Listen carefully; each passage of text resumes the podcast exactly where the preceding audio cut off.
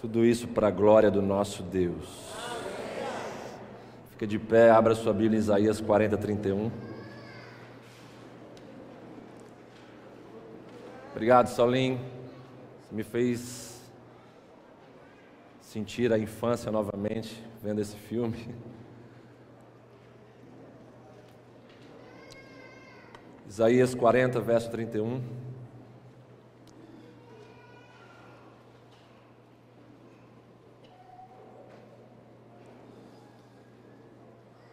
Se tiver alguém do seu lado sem a Bíblia, compartilhe esse texto com essa pessoa. Diz assim a palavra do nosso Deus. Mas os que esperam no Senhor, que buscam Ele, que confiam nele de todo o seu coração, mudarão e renovarão a sua força e poder. Eles levantarão suas asas e subirão para perto de Deus como as águias. Eles devem correr e não se cansar, devem andar e não desmaiar ou se cansar pelo caminho, pois o Deus que os renova jamais se cansará. Amém? Estou lendo aqui na versão amplificada, que vai um pouco além. Que esse texto possa ficar encravado em nossos corações nessa noite. Que o Espírito Santo, para cima da aflição desse mundo tenebroso, possamos estar de fato em lugares mais altos. É notório que essa geração tem sofrido por ocupar lugares rasos, lugares superficiais, lugares de dor, de sofrimento, de ansiedade, preocupação, fobias, mazelas da alma não consegue enxergar o que está por detrás dos seus vilões, dos seus inimigos, das suas dores, dos seus sofrimentos, dos seus desafios. O intuito dessa mensagem nessa noite é nos fazer experimentar o que acabamos de ler agora. Experimentarmos da parte do Senhor uma localização diferente em relação a todos os desafios da nossa caminhada. Feche os seus olhos nesse momento. Pai, nós te louvamos por essa mensagem que o Senhor começa a nos transmitir nessa noite. Te pedimos, Senhor, em nome de Jesus, prepara os nossos corações. Tira toda oposição e resistência ao fluir do teu espírito em nosso meio. Tire toda distração dos nossos corações. Tire todas as algemas, Senhor, e raízes que nos prendem às coisas limitadas e ilusórias dessa terra. Senhor, eu te peço por uma noite de libertação para que possamos voar, voar alto nas asas do Espírito, no lugar onde o Senhor está. Em nome de Jesus. Amém e amém. Podeis os assentar. Boa noite a todos, a graça e a paz de Cristo Jesus, a todos que estão nos acompanhando de casa ou de onde estiverem. O tema da minha mensagem nessa noite é Voando Alto como Águias.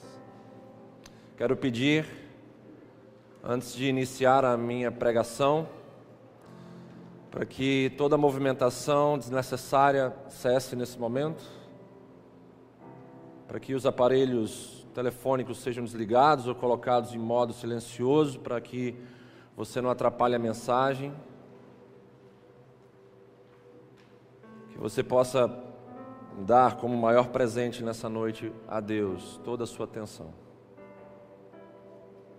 Nós hoje vivemos dias de superficialidade dentro do evangelicalismo nacional. O que seria esse evangelicalismo nacional? a movimentação dos evangélicos nessa nação, a movimentação das igrejas evangélicas nessa nação. Olharmos para esse cenário, nós percebemos isso. Uma grande superficialidade na fé, na conduta, na moral, na ética, na relação com o próprio Deus. Vivemos de forma geral dias de voos rasos e insignificantes. Quando eu falo de voo, eu me refiro ao estilo de vida que nós temos e à localização que possuímos perante os desafios da vida. Se estamos perto ou longe de Deus. Se estamos perto nos lugares altos ou longe de Deus nos lugares baixos no que tange a nossa espiritualidade. Quando nós olhamos para a realidade de pássaros que não voam alto, nós percebemos que os mesmos são alvos fáceis de seus predadores. Trazendo aplicação para as nossas vidas, é bem verdade que voos rasos da nossa parte nos fazem também vulneráveis perante os ataques inimigos, perante os ataques desse mundo, as tentações que recebemos da parte do maligno. Quando falamos de aves, em especial a águia, ela nos ensina lições poderosas. Voos baixos nos fazem então presas fáceis diante desse mundo tenebroso. Olhando para a águia, nós vemos que quanto mais alto ela voa, mais longe ela fica do perigo e dos seus inimigos. Tudo porque ela consegue voar alto. No cristianismo, a águia é símbolo do celestial e da comunicação com o divino. E ela é citada em várias partes das Escrituras Sagradas, inclusive nesse texto que nós acabamos de ler, de Isaías 40, verso de número 31. Quando olhamos para as águias, aprendemos que os voos altos nossos em direção a Deus, eles fazem os nossos inimigos recuarem. Quando a águia ela é perseguida por alguma outra ave, ela então apenas inclina mais o seu voo e eleva então ali a, a altitude faz com que os seus inimigos ou inimigas fiquem para trás. Da mesma maneira, quando a gente eleva o nível dos nossos voos, irmãos, isso aqui é especial demais para a gente entender. Quando a gente eleva o nível dos nossos voos espirituais, quando a gente fala de voo, a gente fala de ir para o alto. Quando a gente fala do alto, a gente fala do lugar onde Deus está. Então, quanto mais próximos nós estamos de Deus, mais nós vemos os nossos inimigos recuarem, mais nós vemos os inimigos da nossa alma se sufocarem com a altitude. Eles não vão conseguir de maneira alguma nos, nos acompanhar. Voos altos. Fazem então é, voarmos, nos fazem voar acima de todo o peso desse mundo e de todo o embaraço que o pecado traz às nossas almas, conforme diz lá em Hebreus capítulo 12, verso de número 1 onde o Senhor nos desafia a nos livrar de todo o peso e do embaraço do pecado do mundo. É dessa maneira que nós nos sentimos quando estamos voando alto, livres de todo o peso do mundo, livres de todo o embaraço que o pecado traz para as nossas almas. Deus está nos convidando nessa noite a voarmos acima de tudo aquilo que tem nos prendido à mediocridade de uma vida rasa e superficial. Como eu disse agora há pouco, voos altos falam da proximidade para com Deus, por quê? Porque, conforme diz em Isaías 55, verso de número 9, os caminhos de Deus são mais altos do que os nossos. Então, se eu quero me aproximar de Deus, eu preciso elevar o meu voo, porque eu não vou encontrar Deus nos lugares baixos, mas sim nos seus caminhos altos, não nos meus caminhos rasos, mas sim nos seus caminhos altos. Quem está me entendendo aqui, diga amém. Quando voltamos os nossos olhos para Isaías 40, 31, texto base da nossa mensagem dessa noite, vemos que dentro desse texto há uma promessa de Deus para a gente.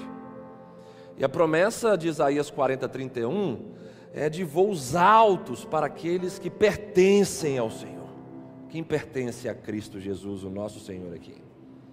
A promessa de Deus para nós que pertencemos a Ele é que tenhamos voos altos em nossa jornada, em nossa caminhada aqui na terra. E por que, que Deus promete isso para a gente? Porque assim como as águias perdem todo o seu brilho e imponência fora dos lugares altos, tornando-se animais comuns vulneráveis aqui embaixo, nós também, como filhos de Deus, perdemos todo o nosso brilho toda a nossa relevância espiritual nos lugares baixos da nossa existência, no chão frio do mundo, mundanismo, pecado, egocentrismo, autossuficiência, religiosidade, tantas coisas que nos põem para baixo, que nos fixam nesse mundo, que nos fazem querer casar com essa terra em seus princípios, conceitos e valores. Deus sabe que um filho, uma filha dele, ocupando lugares baixos, rasos, superficiais, irá perder todo o seu brilho, toda a sua autoridade, toda a sua relevância. Não vai conseguir fazer diferença em lugar nenhum. Vai estar vivendo no nível da mediocridade, na inconstância cheio de fissuras em seu caráter, em sua estrutura interior. Quando eu vi esse filme Top Gun, quem já viu esse filme Top Gun, Ases Indomáveis aqui? É um filme que marcou minha infância e adolescência. E eu achei incrível aqueles caças modernos voando aqueles pilotos experimentando de uma visão maravilhosa, de uma liberdade selvagem. E aquilo no coração de uma criança e adolescente gerou um desejo de voar. E quando eu experimentei,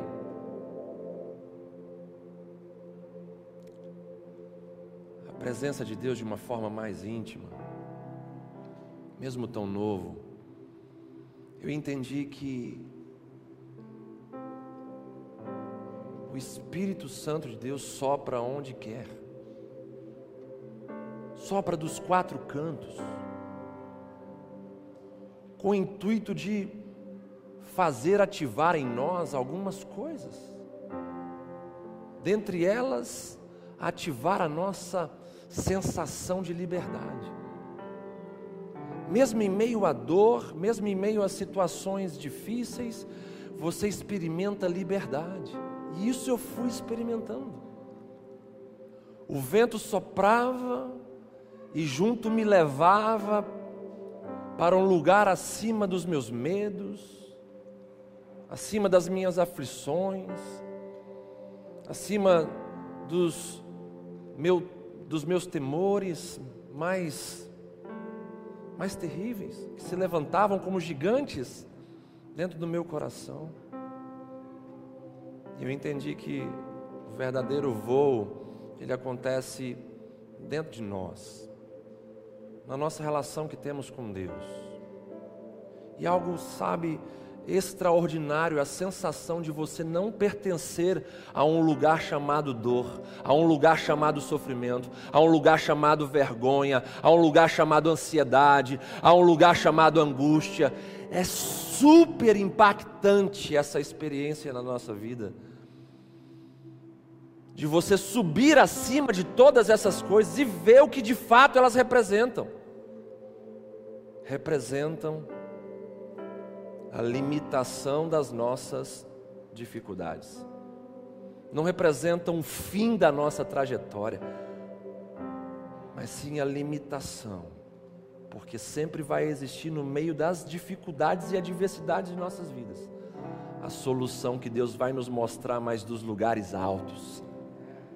Deus vai mostrar as soluções, a limitação dos seus problemas, mas colocando você nos lugares altos. Então, deixe o Espírito Santo de Deus soprar em seu coração, gerando em você confiança, esperança, gerando em você sede, gerando em você renovo, para que você suba com asas como águias.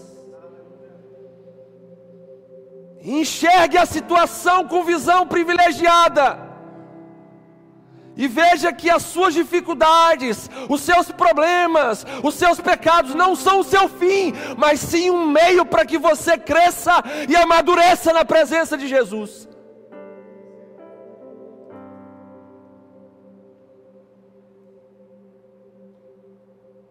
Vamos aprender mais então com as águias aqui nessa noite. Uma primeira lição que eu posso trazer das águias para nossa reflexão aqui é que elas enfrentam as tempestades para alcançarem paz nas alturas. Queridos, entendam uma coisa: por que, que a gente está falando de águia? Porque Deus decidiu escolher esse animal para usar como um símbolo da nossa espiritualidade um símbolo do nosso relacionamento com Ele. Ele decidiu escolher a águia para nos ensinar lições preciosas sobre a mesma, para que possamos viver nos lugares altos.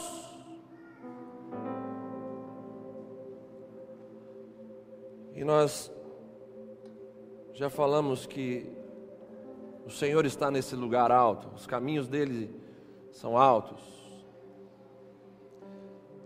E essa primeira lição que a gente aprende com as águias, ela é profunda para a nossa realidade de tempos difíceis.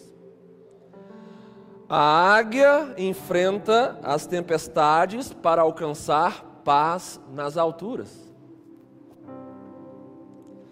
Se nós quisermos alcançar os lugares altos em Deus e desfrutar da paz sublime do sol da justiça, nós devemos enfrentar as tempestades da vida.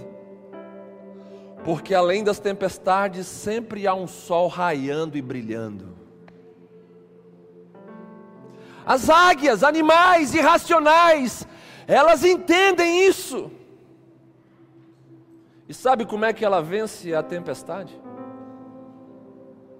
Acelerando a velocidade do seu voo chegando a aproximadamente 90 quilômetros por hora, abrindo suas asas, com coragem, com vigor.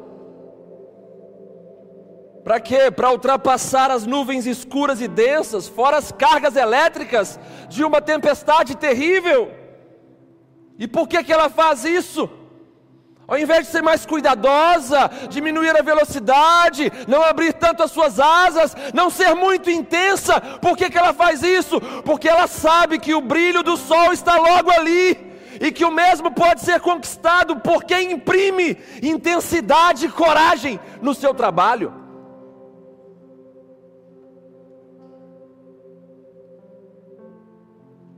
Para que correr riscos? Diminuindo a sua intensidade de busca espiritual, sendo que o sol está logo após a tempestade. Por que não acelerar sua velocidade de busca, de experiências com Deus? Por que não acelerar o desenvolvimento de suas raízes espirituais? Sendo que o sol está logo ali depois das tempestades. Entenda a igreja do Senhor. O brilho do sol está além das tempestades. Jesus não protelou sua morte, mas a cumpriu com intensidade. elevando o sentimento dele por nós naquilo que ficou conhecido como a paixão de Cristo. O momento mais intenso do seu amor por nós foi o momento em que ele estava mais próximo da alegria que lhe estava proposta, a alegria do cumprimento de sua missão, que era salvar a mim e a você. O brilho do sol está além das tempestades. Então o que a gente tem que fazer? A gente precisa colocar intensidade no nosso voo espiritual. Eu já falei que voo é aproximação de Deus. Então a gente precisa colocar mais intensidade na nossa aproximação de Deus.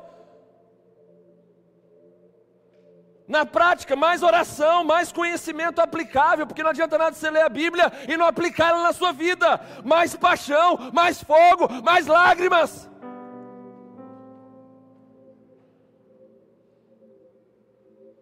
Se o tempo é difícil, se o tempo é tempestuoso, vamos colocar intensidade para a gente superar essa tempestade. Vamos acelerar os processos espirituais. Vamos lembrar da mensagem do domingo passado. Vamos tomar decisões que mudem a nossa vida para sempre mesmo. Vamos ter de fato uma vida de oração que a gente não tem ainda. Vamos ler a Bíblia que a gente ainda não a conhecemos como deveríamos conhecer. Vamos aplicar as Escrituras na nossa vida, na nossa casa, no nosso emprego, nos nossos estudos.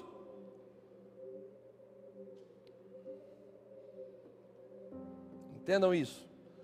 Nós precisamos de intensidade para voar além das tempestades e precisamos de constância para vivermos em adoração diante do sol da justiça.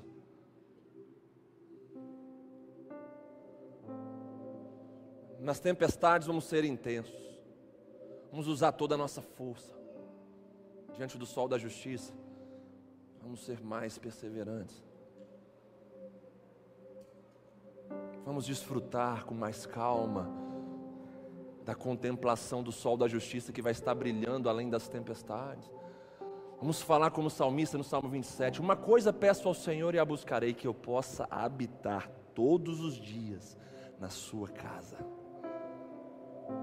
Para quê? Para contemplar a sua beleza e meditar naquilo que eu estou aprendendo com tudo que eu estou vendo.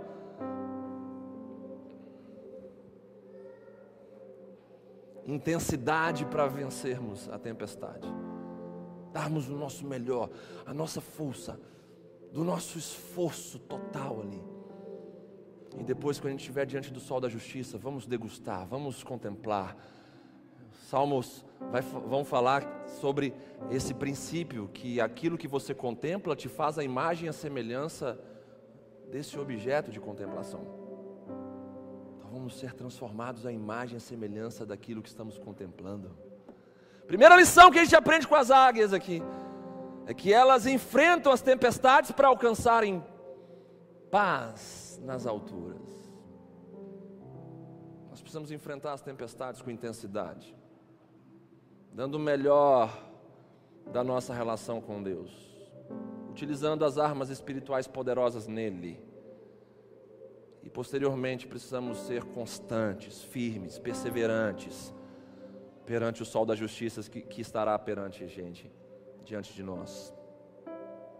Segunda lição que a gente aprende com as águias é que nunca, nunca agem sem o discernimento das circunstâncias porque possuem uma visão ampliada e privilegiada das situações. Águias nunca, nunca agem de forma precipitada, pelo fato de possuírem uma visão ampliada e privilegiada das situações. Isso fala de discernimento. Discernimento é o que? É o dom mais urgente dos nossos dias. É a capacidade de você enxergar uma situação e ver uma solução para sair dela.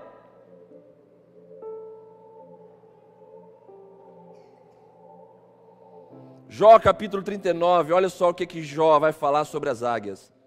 Do verso 27 ao 30 vai dizer o seguinte: É por sua ordem, Senhor, que a águia se eleva no alto, e no alto constrói o seu ninho.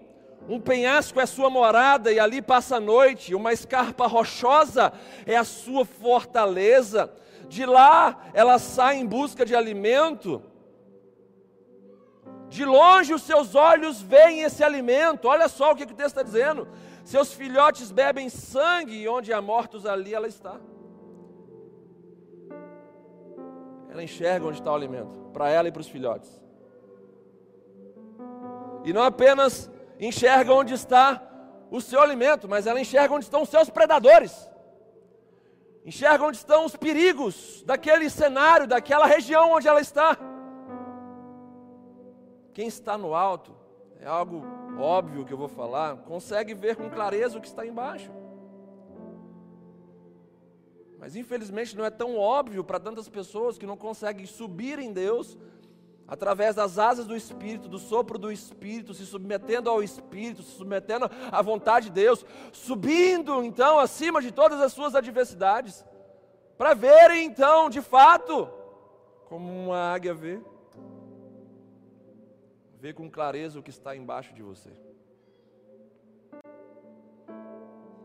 Quando a gente sobe como águias, a gente consegue ver onde estão os inimigos, as ciladas, as armadilhas, os campos minados. Tem uma bomba aqui, essa pessoa aqui é falsa, isso aqui vai me trair, isso aqui está tramando coisas contra mim, há uma situação na minha empresa que há um projeto para me tirar de lá.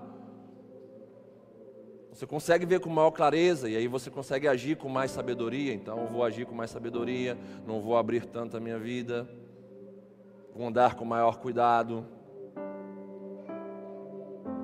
Voar alto traz como benefício para nós, então, discernimento e sabedoria.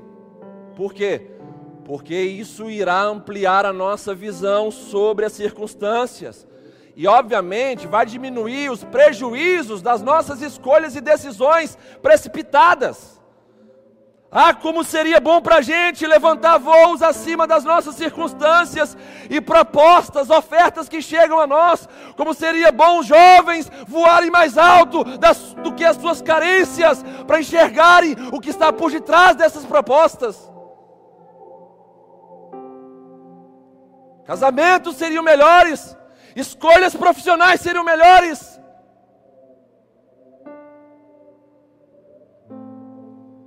Relacionamentos sociais seriam melhores. Mas tudo se a gente se desprender dos lugares rasos, medíocres, que nos prendem ao limitado passageiro e ilusório,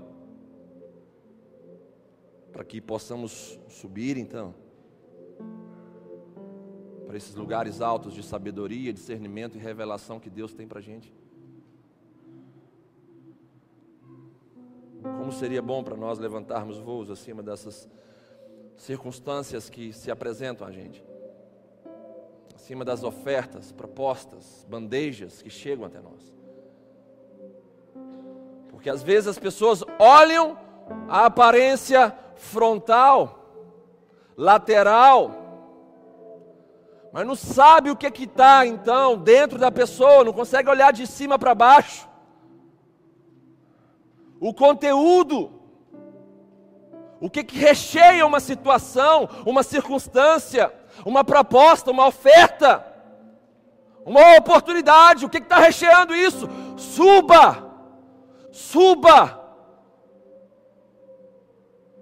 O seu Deus mora no alto, os caminhos dele são altos, e ele te chama para ser como águia e voar com asas como águia.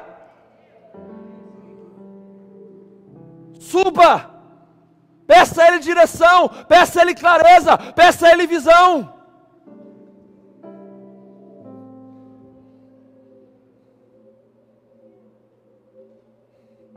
A águia então nunca age, nunca age sem o discernimento das circunstâncias. Tudo porque ela possui uma visão privilegiada e ampliada das situações ao seu redor. Terceira e última lição que a gente aprende com as águias é que elas, quando se sentem cansadas e desgastadas, elas voam para a fenda das altas montanhas para, de forma sacrificial, quebrarem o seu bico antigo, arrancarem suas unhas velhas e tirarem suas penas castigadas pelo tempo. Geralmente, uma águia vive em torno de 70 anos. E esse processo de renovação ocorre em torno dos 40 anos. Talvez essa seja a lição mais preciosa que a gente tenha a aprender com as águias nessa noite. O processo de renovação.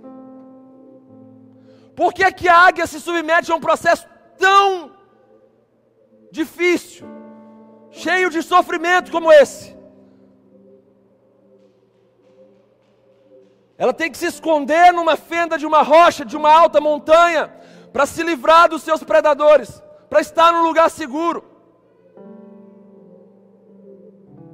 E ali ela tem que abrir mão de instrumentos do seu próprio corpo que lhe trouxeram grandes glórias na sua caminhada até então.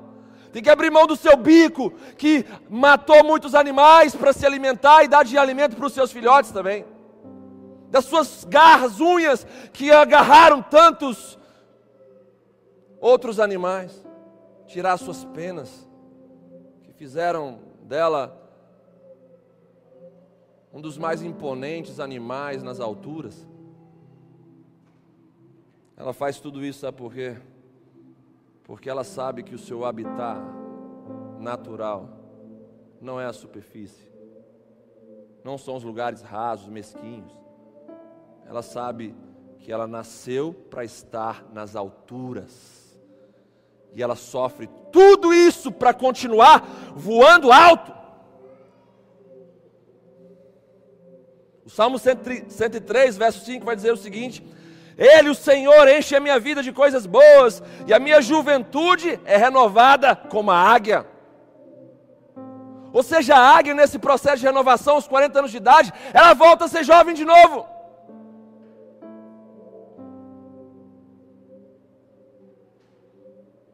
O Senhor está falando o que para nós aqui nesse texto de, de Salmo 103,5? Todas as pessoas abençoadas por Deus também poderão renovar o seu vigor como a águia.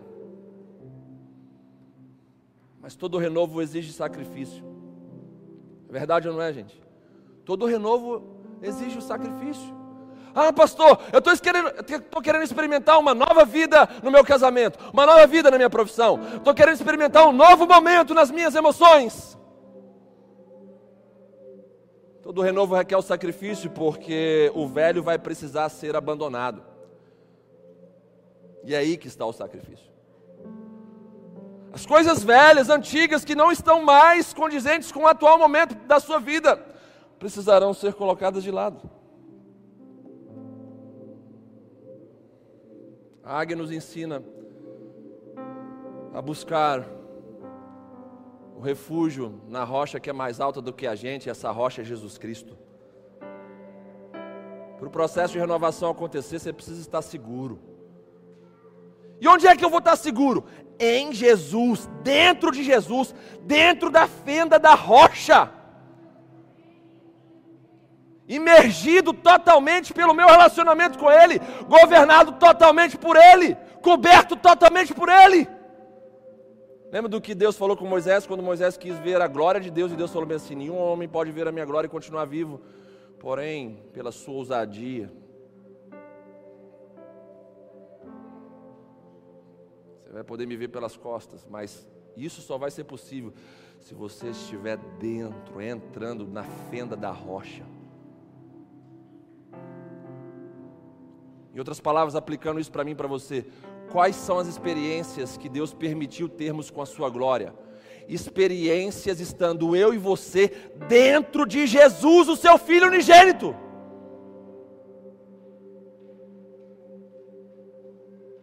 Não tem como termos experiências com a glória de Deus se não estivermos dentro de Jesus, em Jesus, cobertos totalmente por Ele, pelos seus princípios, conceitos, valores, ensinamentos.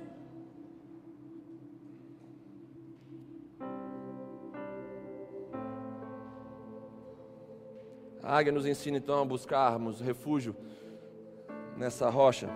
E para nós essa rocha é Jesus, mais alto do que nós. Jesus e a sua palavra.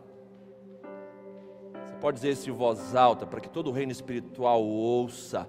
Se você crê nisso que vou te dizer agora, diga com a maior força do seu coração: diga, Jesus, tu és a minha rocha. Diga mais alto: Jesus, Tu és a minha rocha. Fala agora da sua família: Jesus, tu és a rocha da minha casa. Diga mais alto: Jesus, tu és a rocha do meu relacionamento. Jesus, tu és a rocha dessa igreja. E por isso te aplaudimos. Aleluia.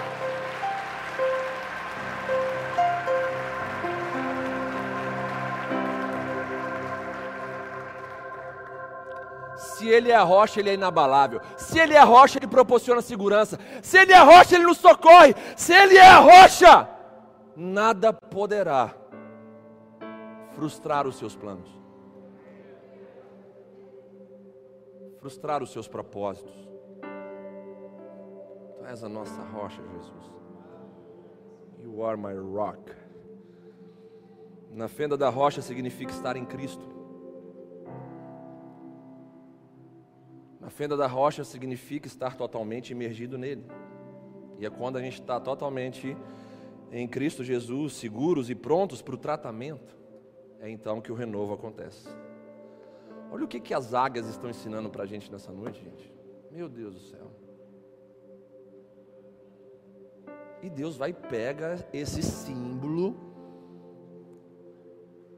para nos fazer entender que a maneira de encontrarmos os seus caminhos altos é subindo alto com asas como águias.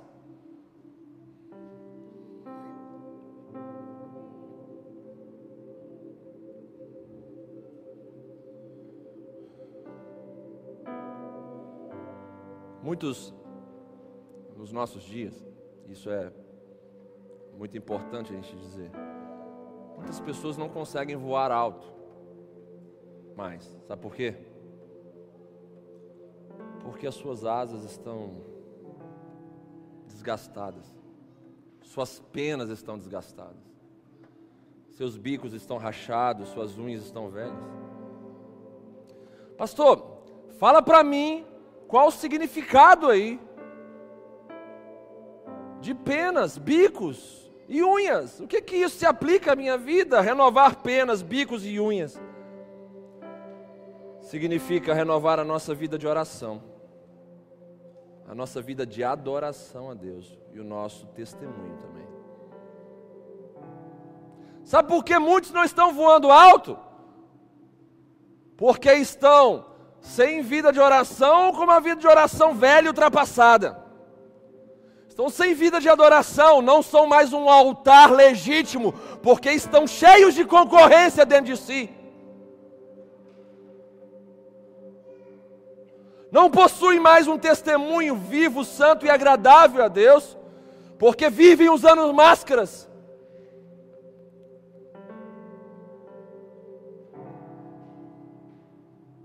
Por isso que muitos não conseguem voar mais alto. Estão sempre olhando na visão do problema, no limite do problema, no nível do problema. Estão sempre se desanimando porque estão sempre vendo algo maior do que eles algo mais perigoso do que eles, algo mais ofensivo do que eles. Mas sabe por que estão vivendo assim?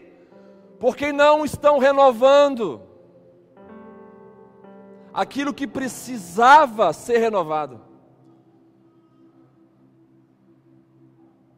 Vivem com vinho velho em seus odres, porque o odre que é a sua vida, a sua estrutura religiosa de relacionamento com Deus, está ultrapassada essa estrutura. Vive de experiências do seu passado. Ah, que antes eu orava, que antes eu evangelizava. Ah, mas como eu adorava. Ah, pastor, você precisava de ver como é que eu sentia a presença de Deus na minha casa, quando eu me colocava no meu quarto para orar.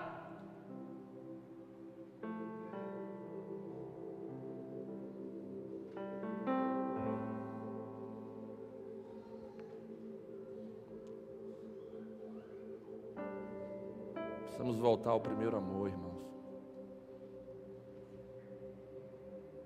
Quero voltar ao princípio de tudo, encontrar-me contigo, Senhor.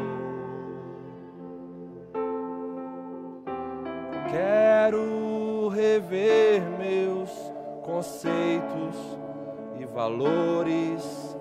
Eu quero reconstruir.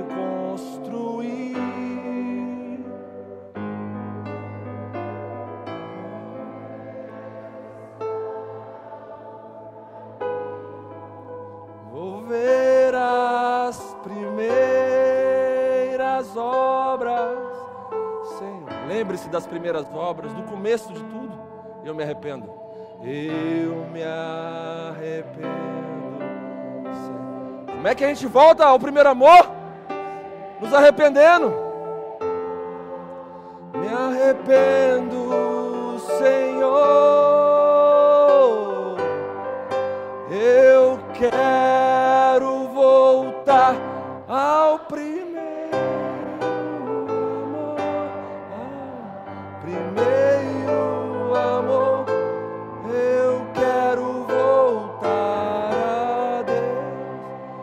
quero voltar. Diga bem alto. Eu quero voltar ao primeiro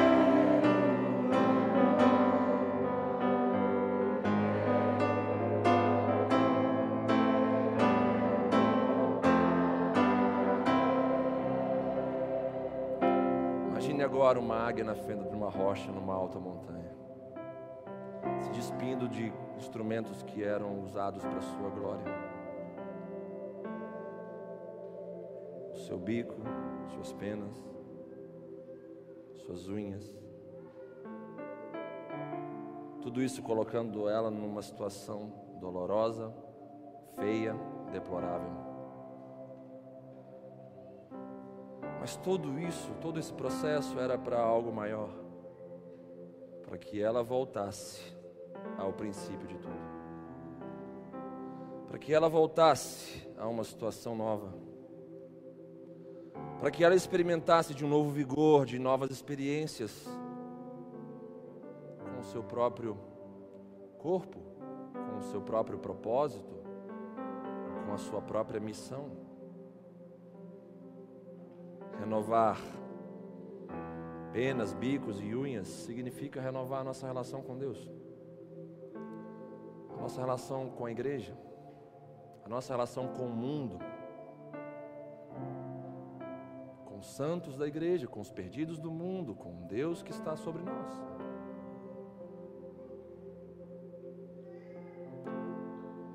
Renovar tudo isso significa reconhecer que é necessário ficar por um tempo sem algumas coisas,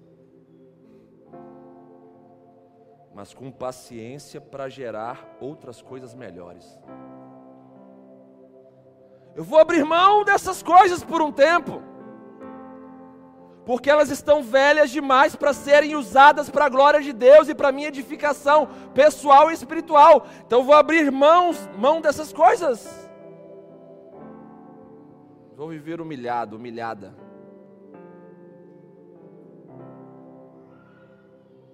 Vou viver nu diante de Deus. Mas com paciência eu vou trabalhar para que coisas novas, agradáveis a Deus, alinhadas com a Sua vontade, sejam repostas em mim. A gente recebe muita gente que foi frustrada com ministérios.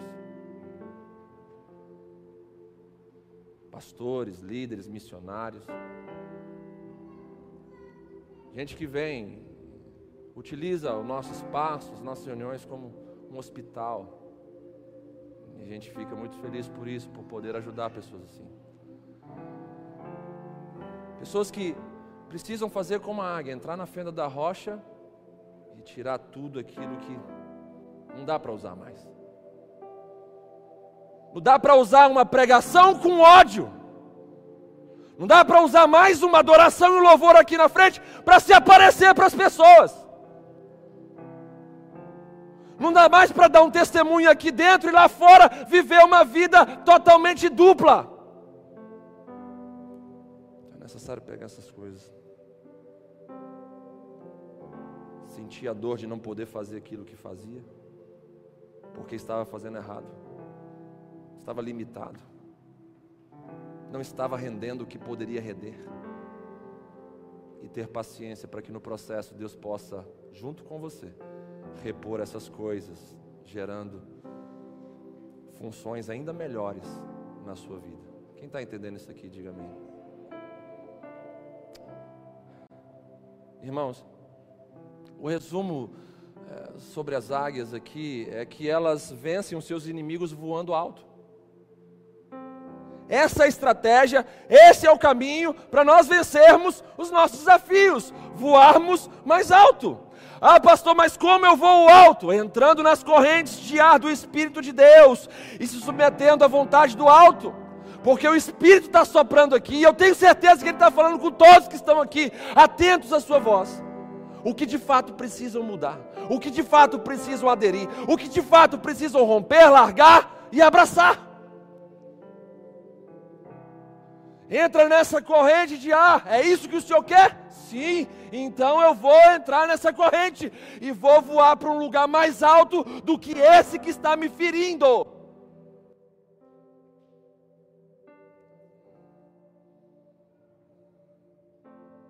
Salmos 104, 4 diz que o Senhor faz dos ventos os seus mensageiros.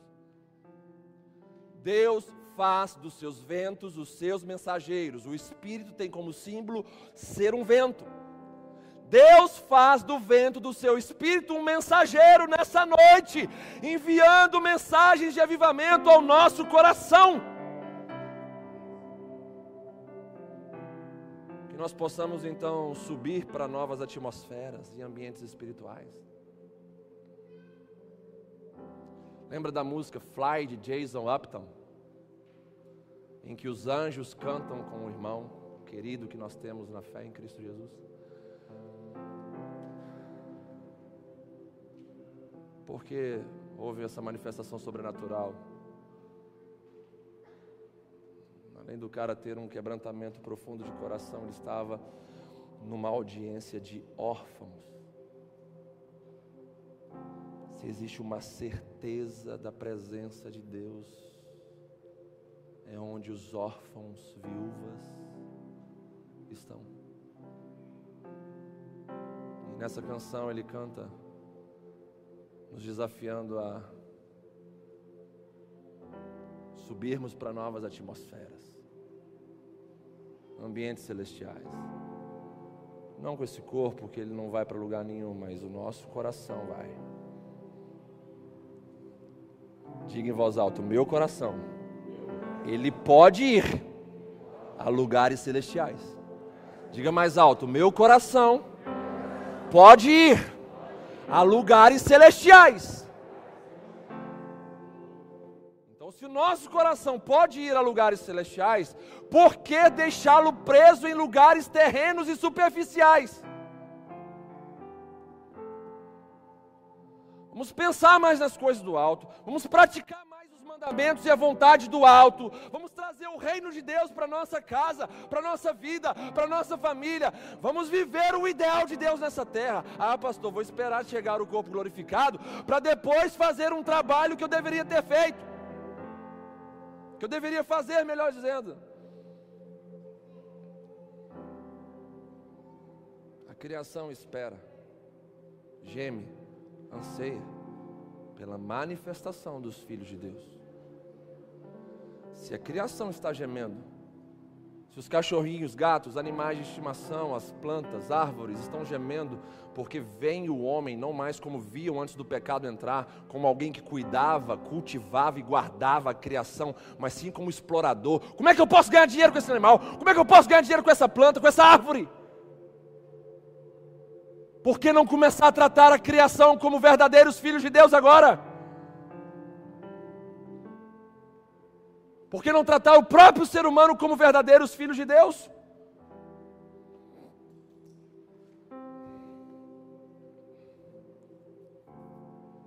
Que possamos subir para novas atmosferas e ambientes espirituais nessa noite. Quem quer subir nessa noite aqui, diga amém. Sem encher a paciência de ninguém, você pode me ajudar nessa mensagem para incomodar pessoas para o bem e perguntar quem está do seu lado aí. Você gostaria de subir mais alto nessa noite na presença de Deus? Pergunta para quem está do seu lado aí.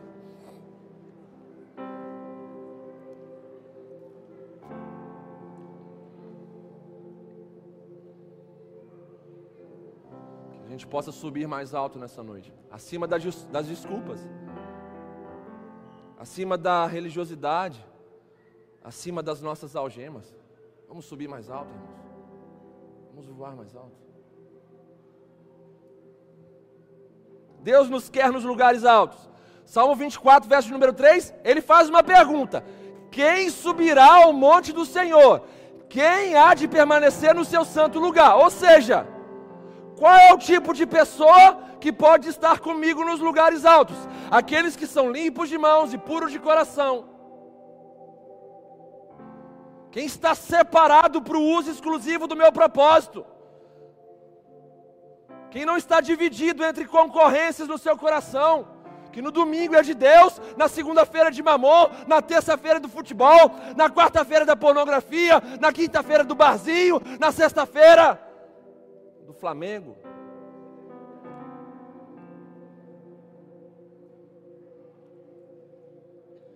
Quem subirá ao monte do Senhor?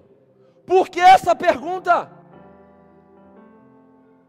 se dá as qualificações para estar lá, por que essa pergunta? Porque tem um desejo de um Deus que quer relacionamento conosco. Em que tipo de lugar? Num lugar alto.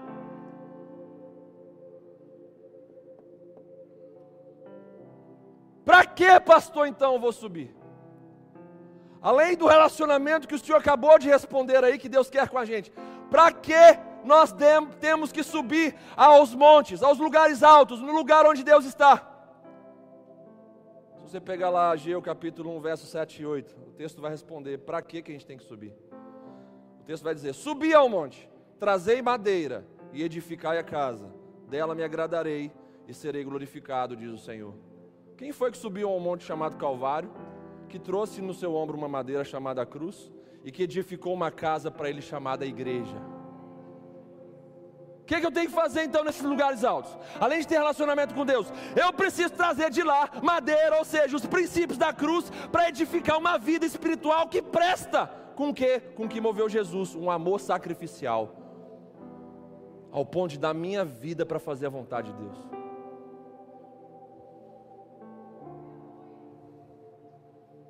Ponto de enfrentar uma arma, o mundo inteiro, em prol da vontade de Deus.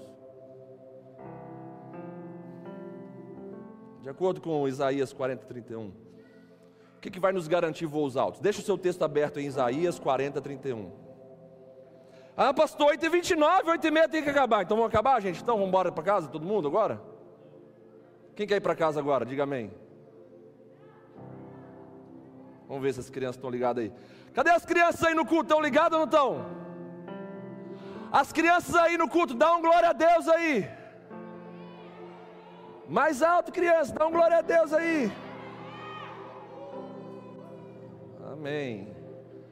Os meninos prestando atenção, eles estão se tornando parte da igreja como um todo. Não estão ficando mais separadas. Está me fazendo pensar muito em relação ao futuro da nossa caminhada enquanto igreja nessa localidade.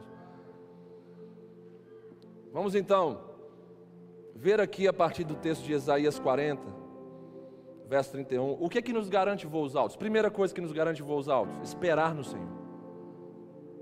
Na verdade, essa palavra esperar no Senhor, no original, ela vai ter também outros significados que se completam. Nós vamos ver esperar, nós vamos ver confiar e buscar o Senhor.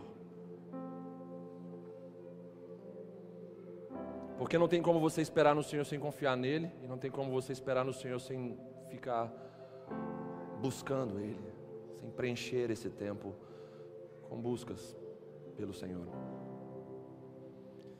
Então, a primeira coisa que nos garante voos altos, e esse é um tipo de sopro do Espírito que faz você entrar na corrente de ar dele, né? E assim como alguém que está de parapente, asa delta, precisa de uma corrente de ar para voar, você precisa dessas correntes de ar para voar também. Então deixa o Espírito soprar aqui a primeira corrente de ar dele na sua vida, que é essa corrente de ar chamada esperar no Senhor, que vai te impulsionar. Não tem como voar sem vento. Esperar no Senhor, isso envolve o quê? Isso envolve paciência da gente. A gente vive numa geração imediatista, fast food. Quer tudo na hora.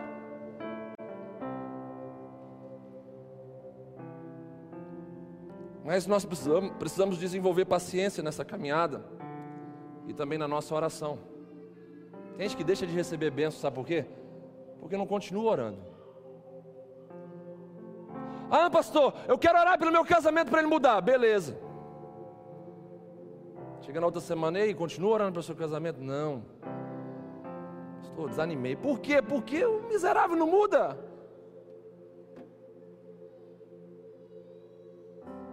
Precisamos ser mais perseverantes em oração. Graças a Deus pela minha família que perseverou, eu, meus irmãos, minha mãe, pela conversão genuína do meu pai, que hoje serve ao Senhor de todo o seu coração. Se a gente tivesse desanimado, será que teríamos escolhido esse resultado? Pior, tem gente que desanima de orar quando a bênção está quase na mão dela. Aí faz igual o quê? Esaú. Ai, eu estou muito faminto. Ah, eu estou com fome demais. Aí Jacó, esperto, prepara um guisado lá de lentilha para ele e oferece para ele aquilo ali. Porém, como troca o seu direito de primogenitura. Aí tem gente que troca o direito de estar na família de Deus por causa de um prato de ervilha, de lentilha. Que é cozinheiro aí, entende? Lentilha e ervilha é a mesma coisa? Alguém pode me ajudar aí? Não é não, né? Então desculpa. Né? Um prato de vegetais, então. Né? Ô, gente, isso aqui é sério. A palavra de Deus fala que Esaú buscou arrependimento com lágrimas e não achou. Não tinha como reverter o quadro da bênção que ele trocou, que ele vendeu, Tião. Não tinha como reverter mais. É como a marca da besta. Ah, vou pegar a marca da besta aqui, porque Deus sabe que eu tenho que né, alimentar a minha família, então vou receber essa marca aqui de um novo governo mundial para comprar e vender, mas é para uma boa causa. Depois disso eu me arrependo e volto para Jesus. Não vai ter jeito.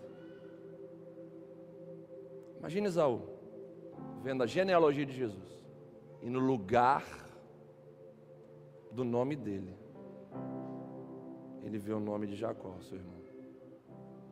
Imagina você, no julgamento que você vai ter que estar presente e prestar contas de todos os seus atos. Imagine você, no livro da vida, ver que o nome daquele ou daquela que você tanto menosprezou e disse bem assim: Isso aí não tem jeito de se encontrar com Deus de forma eterna e desenvolver um relacionamento verdadeiro. Imagina você ter esse desgosto de não estar com o seu nome no livro da vida. Isso é muito sério, irmãos. Não, pastor, depois que a gente morre, a gente não tem mais consciência, a gente vira pó no universo, a gente encarna aí num bicho depois. Tem nada a ver com as escrituras sagradas. Hebreus 9, 27 fala que o homem está ordenado a morrer uma só vez, vindo depois disso o julgamento. Não existe reencarnação, não existe esse negócio de signo, horóscopo. Essas coisas do inferno, de gente botando criação no lugar do Criador. Ah, vamos acreditar na criação, né? Nas estrelas, nos signos, nos horóscopos da vida. Vamos acreditar na criação, porque a criação deve ser melhor do que o Criador. Tem gente que ousa sair de casa consultando horóscopo, mas não consulta a Bíblia, a palavra do Criador, daquele que criou as estrelas.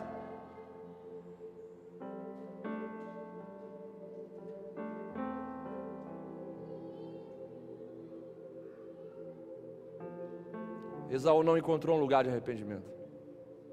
Ele trocou a bênção dele pela sua necessidade. Gente trocando a bênção de Deus na sua vida pela sua necessidade momentânea. O que seria uma janta a menos na vida de Esaú, gente? O que seria uma janta a menos? Ah, vou comer uma banana aqui, vou arrancar uma mandioca aqui, vou comer ela. Tem gente que troca a bênção de Deus por uma noite de sexo, uma noite na cama com pessoas estranhas, por um dinheiro desonesto.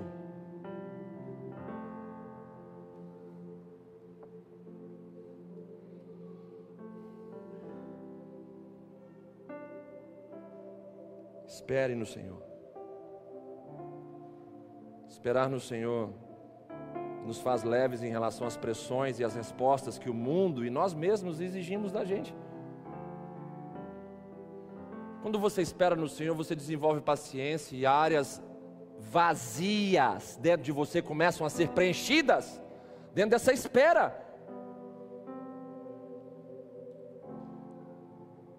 Isso vai nos habilitar a voar alto, acima da preocupação, da ansiedade, da carência, das mazelas da nossa alma.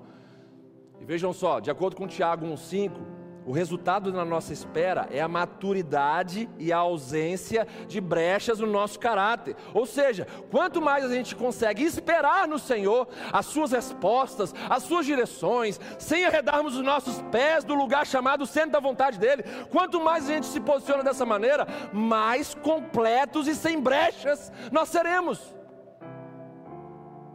Então espere no Senhor. Desenvolva perseverança, continue acreditando, sendo fiel e leal a Ele, mesmo nas adversidades. Você vai perceber que coisas dentro de você vão começar a, ser, a, a serem preenchidas.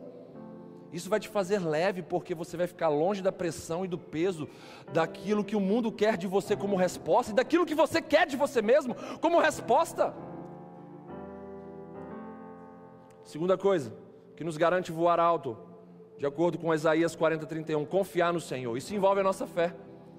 A esperança envolve a nossa paciência. Confiar no Senhor envolve a nossa fé.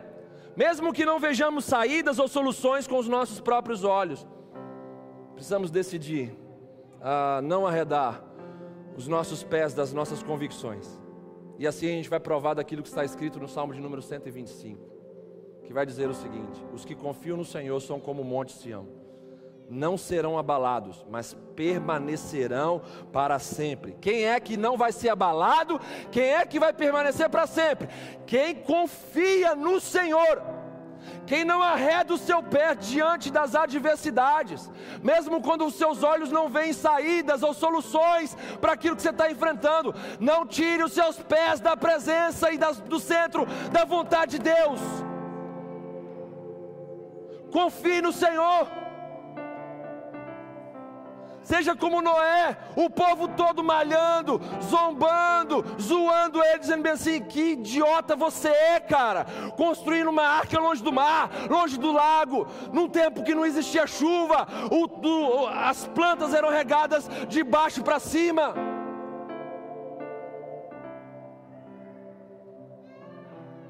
Mas mesmo assim ele decidiu não arredar o seu pé do propósito de Deus para a vida dele. E o que aconteceu? Todos que zombaram dele tentaram entrar na arca depois.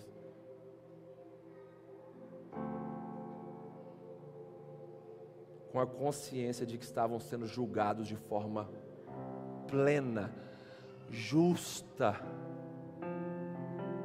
porque foram avisados e não deram ouvidos para aquilo que Noé estava falando.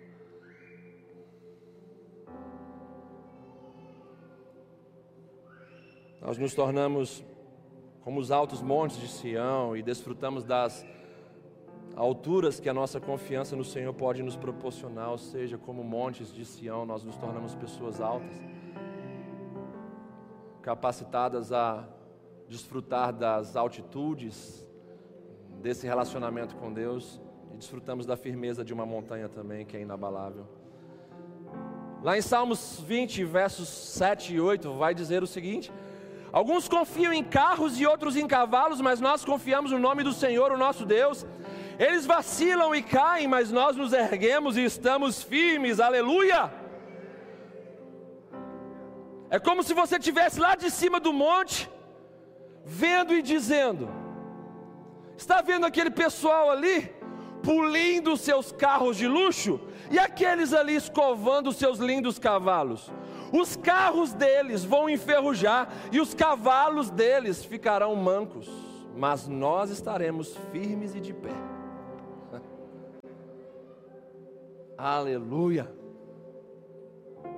Quem é pentecostal e dá um aleluia bem alto? Pastor, e a missão é o que? É pentecostal, é tradicional? Que desgrama é esse negócio aí? Nós somos de Deus. Amém? Somos bíblicos, somos equilibrados.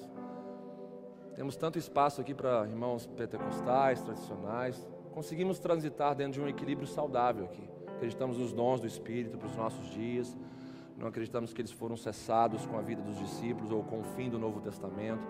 Acreditamos plenamente na ação deles. Nos movemos pelos dons aqui. E trazemos uma raiz muito legal, profunda do tradicionalismo, que é o zelo pelas Escrituras, o valor, o amor pela palavra de Deus. E disso nós jamais iremos nos afastar. Devemos então esperar no Senhor.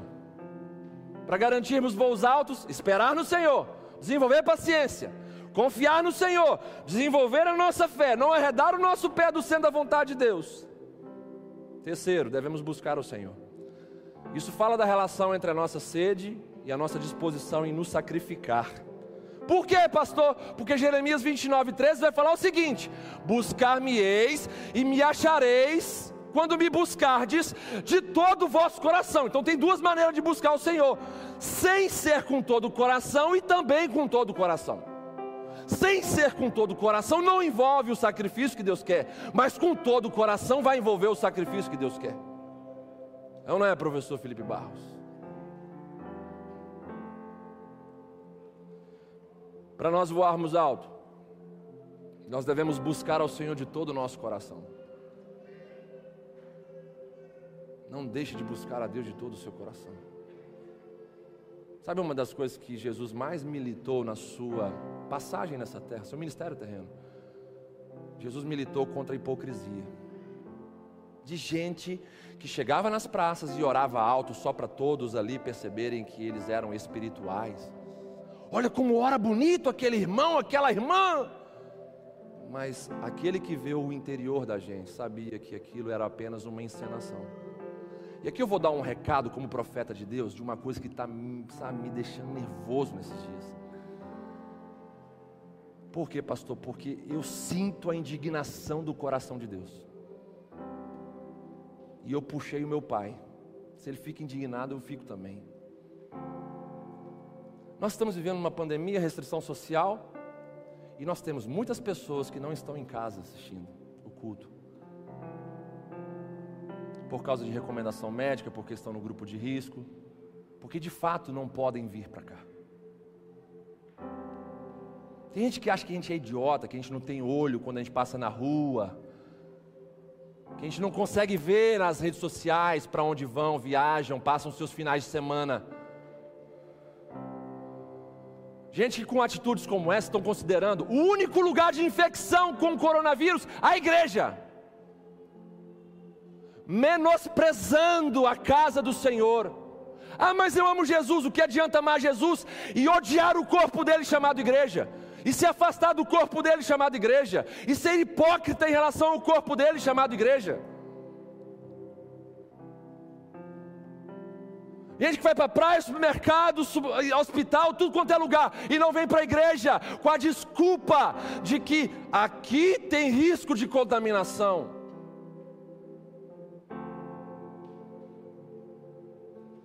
Mateus 6,33 vai dizer: para nós buscarmos em primeiro lugar o reino de Deus e a sua justiça. Fala de prioridade. A pandemia foi ótima para revelar as máscaras dentro da igreja, para fazer cair os hipócritas, de gente que só estava esperando essa oportunidade para se afastar de um lugar que não amavam de um relacionamento que tinham por obrigação ou por medo de perder A, B, C ou D das suas preferências pessoais.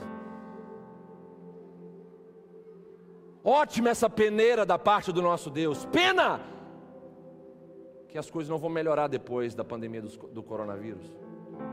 Deus ainda tem uma agenda para se cumprir no nosso meio. E as coisas só tendem a piorar. Mas não seja como Esaú, você, irmão, irmã entenda que por trás da dureza das minhas palavras existe um convite de um Deus de amor que quer fazer você voltar atrás de uma decisão equivocada, se arrepender dos seus pecados e ser parte da igreja de uma maneira diferente, ou seja, larga os bicos, as unhas e as penas velhas para trás e coloque tudo de novo para um novo tempo na sua vida. Gente que acha que Deus não está vendo tudo isso, Largue a hipocrisia, irmão e irmã. Você que está longe da igreja de Jesus, com a desculpa de que aqui é um lugar para se infectar.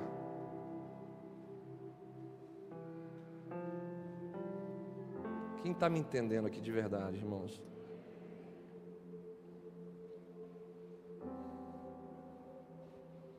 Precisamos buscar o Senhor.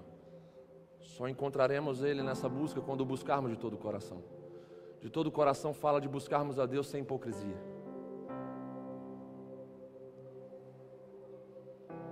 Fim da busca é o encontro. E sabe o que o encontro com Deus, com Deus vai produzir em nós? Imagina aí, o que um encontro com Deus pode produzir nas nossas vidas. Eu não estou falando do encontro que é tremendo aí do, do S10, D20, não. Estou falando de um encontro verdadeiro com Deus. Jacó se encontrou verdadeiramente com Deus em Peniel. E o encontro dele verdadeiro com Deus rendeu a ele uma nova identidade, por onde ele pôde voar acima dos traumas, dos ranços do seu passado.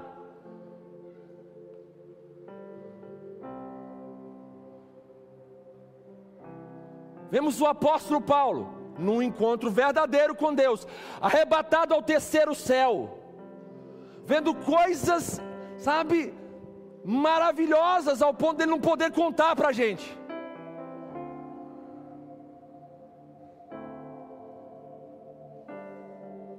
Vemos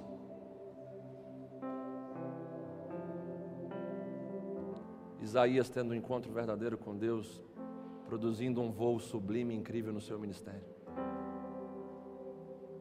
camarada de lábios impuros, que obviamente tinha um coração impuro, porque a boca fala do que está cheio o coração. Ele vai responder: Eis-me aqui, envie-me a mim, Senhor.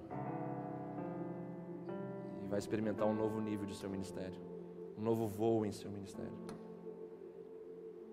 Ou seja, encontros com Deus produzem mudanças em nossas vidas. Não diga que você teve um encontro com Deus se a sua vida não mudou. Vemos pessoas voando acima do, dos traumas do seu passado, acima do ministério mesquinho do seu passado.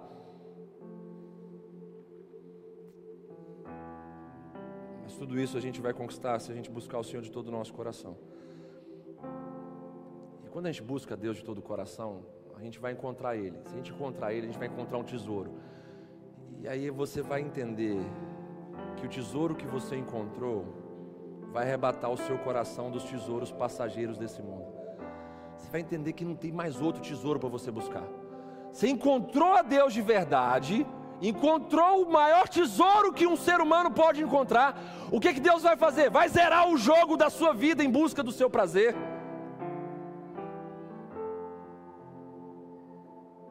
Você vai ficar sem graça de buscar as outras coisas, os outros tesouros desse mundo. Se tem gente que está dentro de uma igreja e que ainda fica sonhando com o mundo, ah, eu quero pegar esse menino, ah, eu quero pegar essa menina, ah, eu quero fazer isso, quero fazer aquilo, quero ir para essa boate, quero fazer coisas que estão fora do padrão divino. É gente que não encontrou a Deus de verdade, não buscou Ele de todo o coração. Às vezes buscou a Deus porque estava passando dificuldade.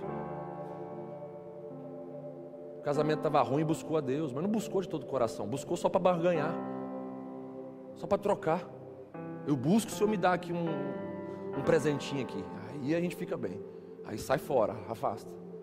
Gente que não ama a Deus. O primeiro mandamento tem que ser colocado no primeiro lugar. Amarás ao Senhor teu Deus de todo o seu coração, de toda a sua força, com toda a sua alma, todo o seu entendimento.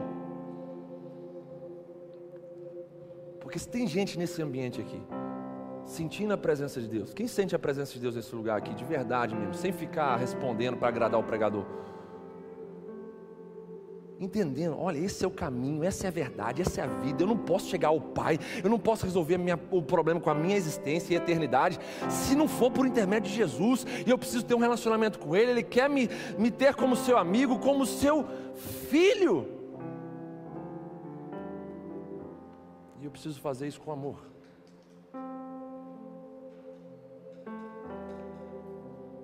Busque o Senhor de todo o seu coração. Eu tenho certeza que quando você encontrar Ele, eu falo isso com autoridade de quem vive 41 anos, nascido da igreja e não tendo vontade nenhuma de viver na, lá fora, no mundo. Tipo assim, o que, que eu vou buscar lá fora se tudo que eu preciso Ele já me deu? É saco vazio que não para de pé, irmãos. Agora, quem está suprido de Deus não fica tendo desejo de ter suprimentos estranhos na sua vida, de jeito nenhum. E quando você encontrar Ele como seu tesouro maior, você vai perceber que nenhum tesouro desse mundo pode se comparar a Ele. Por último, se a gente quer garantir os nossos voos altos, precisamos esperar no Senhor, desenvolver a nossa paciência, confiar no Senhor, desenvolver a nossa fé. Buscar ao Senhor, isso fala da boa relação entre a nossa sede, interesse e o nosso, a nossa disposição de nos sacrificar. E por último, nós devemos provar do renovo de nossas forças. Por quê, pastor? Porque cansado e sobrecarregado ninguém voa.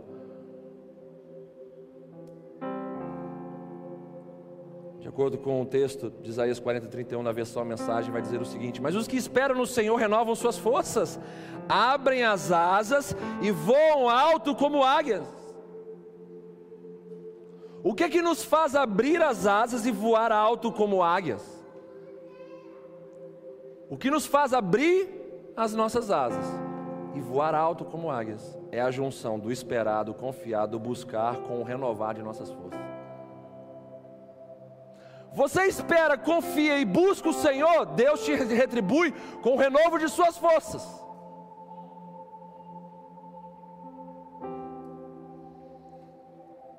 Voos altos estão diretamente ligados ao renovo das nossas forças. Quem aqui teve uma semana péssima aqui? Quem é, pode ser sincero e falar assim, eu tive uma semana péssima. Ninguém.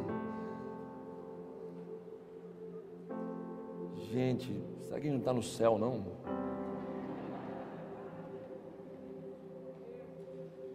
Ah, gente. Deus ama pessoas sinceras, cara. Ama pessoas sinceras.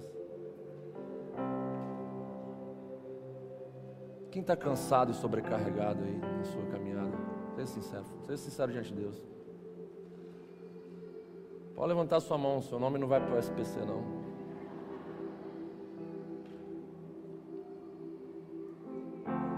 Você consegue entender que cansado e sobrecarregado você não vai conseguir voar? Você consegue entender? Amém, igreja? Amém, irmãos? creem de todo o seu coração que podem provar de um renovo hoje das suas forças aí no seu lugar mesmo? Vocês creem nisso? Vocês estão cansados e sobrecarregados? Creem nisso? Amém?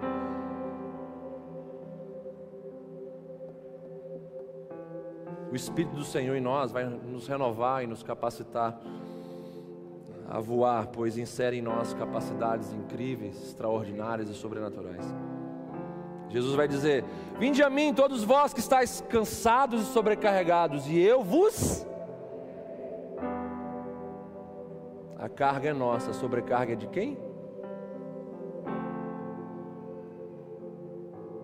E eu poderia completar aqui: E eu vos prepararei para voarem mais alto, porque depois de serem renovados, vocês estarão capacitados para voarem mais alto.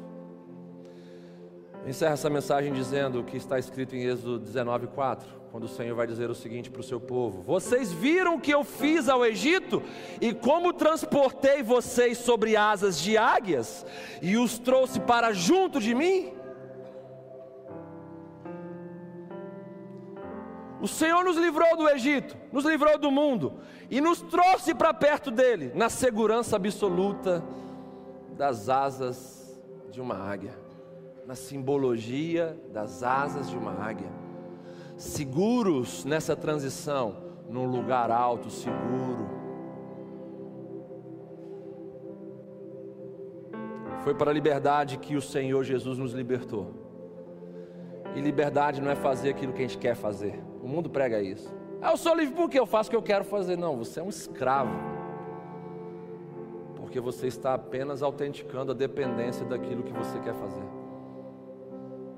A verdadeira liberdade é aquilo que nós devemos fazer. Envolve aquilo que nós devemos fazer. Envolve fazer aquilo que é correto. Envolve fazer aquilo que não nos traz algemas, não nos traz prisões, não nos traz cadeias, não nos traz dependências.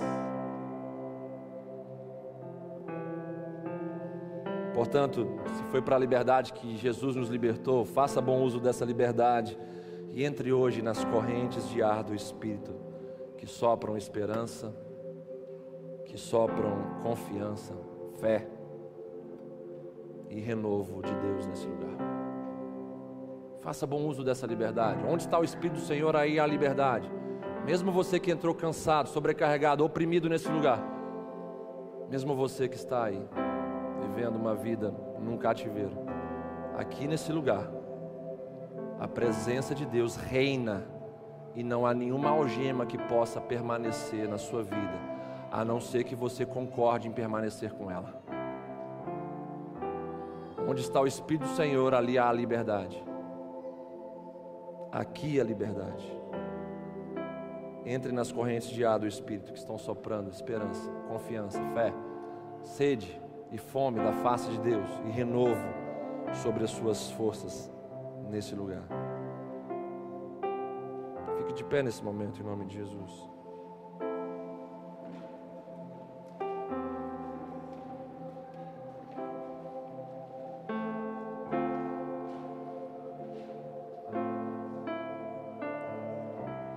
Olhem para mim todos, a gente já está encerrando.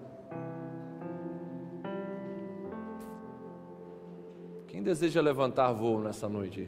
Sair dos lugares rasos, superficiais e mesquinhos aí na sua vida. Quem de fato entendeu essa mensagem e deseja levantar voo na sua vida hoje? Ah, eu preciso levantar um voo no meu casamento, na minha vida espiritual. O negócio está muito raso, superficial. O negócio está muito medíocre. Eu estou comendo e bebendo da mediocridade do nível dos meus problemas e das minhas adversidades, ao invés de comer e beber do maná de Deus, estando alto, vivendo na sua dependência.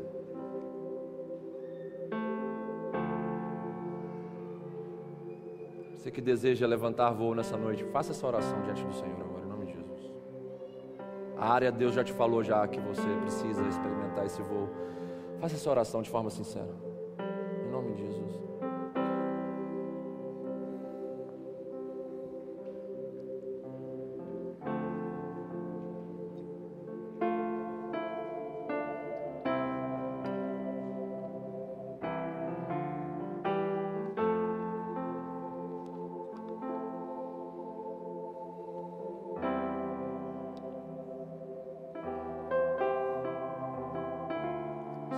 Abençoe todos que estão orando de forma sincera nesse momento, expressando o desejo de voar em alto, acima do medo, da dor, da aflição, da ansiedade, da preocupação, de todas as coisas que compõem esse mundo tenebroso e trazem dependência e escravidão. Pessoas que precisam também voar acima do seu próprio eu, do seu egoísmo, da sua autossuficiência a sua soberba. Senhor, eu te peço pelo teu Espírito, sopre nessas vidas agora. Sopre, Espírito Santo de Deus, e que essa corrente de sopro possa impulsionar voos que aproximem pessoas do Senhor, Pai, que aproximem filhos do Pai. Sopra, Espírito Santo de Deus, sopra, sopra nesse lugar, sopra, sopra. Sopra como lá em Ezequiel 37, ao ponto de fazer reviver um exército de vale de ossos secos. Sopra, sopra, sopra. Faz reviver, faz voar para além da queda, para além do deslize, para além do erro, para além do pecado. Sopra, Senhor, sopra, sopra sobre esse povo, sopra sobre a sua igreja. Muda vidas, trajetórias, comportamentos nessa noite aqui. Tire pessoas da mediocridade, Senhor. De uma vida rasa, superficial, sem autoridade, sem novidade, sem mudança. Faz a sua obra, Espírito Santo de Deus. Nós acreditamos plenamente, como falamos no início, que o voo nas asas do vento do Espírito o voo mais sublime que possamos fazer, podemos fazer na nossa caminhada. Porque é o voo que não nos dá apenas prazer, alegria, mas um voo que transforma a nossa vida, que nos liberta de tantas coisas que nos prendem a nós e esse mundo. Sustenta o teu povo, Pai, nessa semana. Guarde-os. Guarda essa palavra no coração de cada uma pessoa aqui. Não deixe o inimigo roubar essa semente. Faz o teu nome glorificado na decisão, na escolha de cada pessoa aqui, de mudar de vida, de voar mais alto, de não se contentar com a superfície, a mesquinharia de uma vida rasa. Em nome de Jesus. Amém.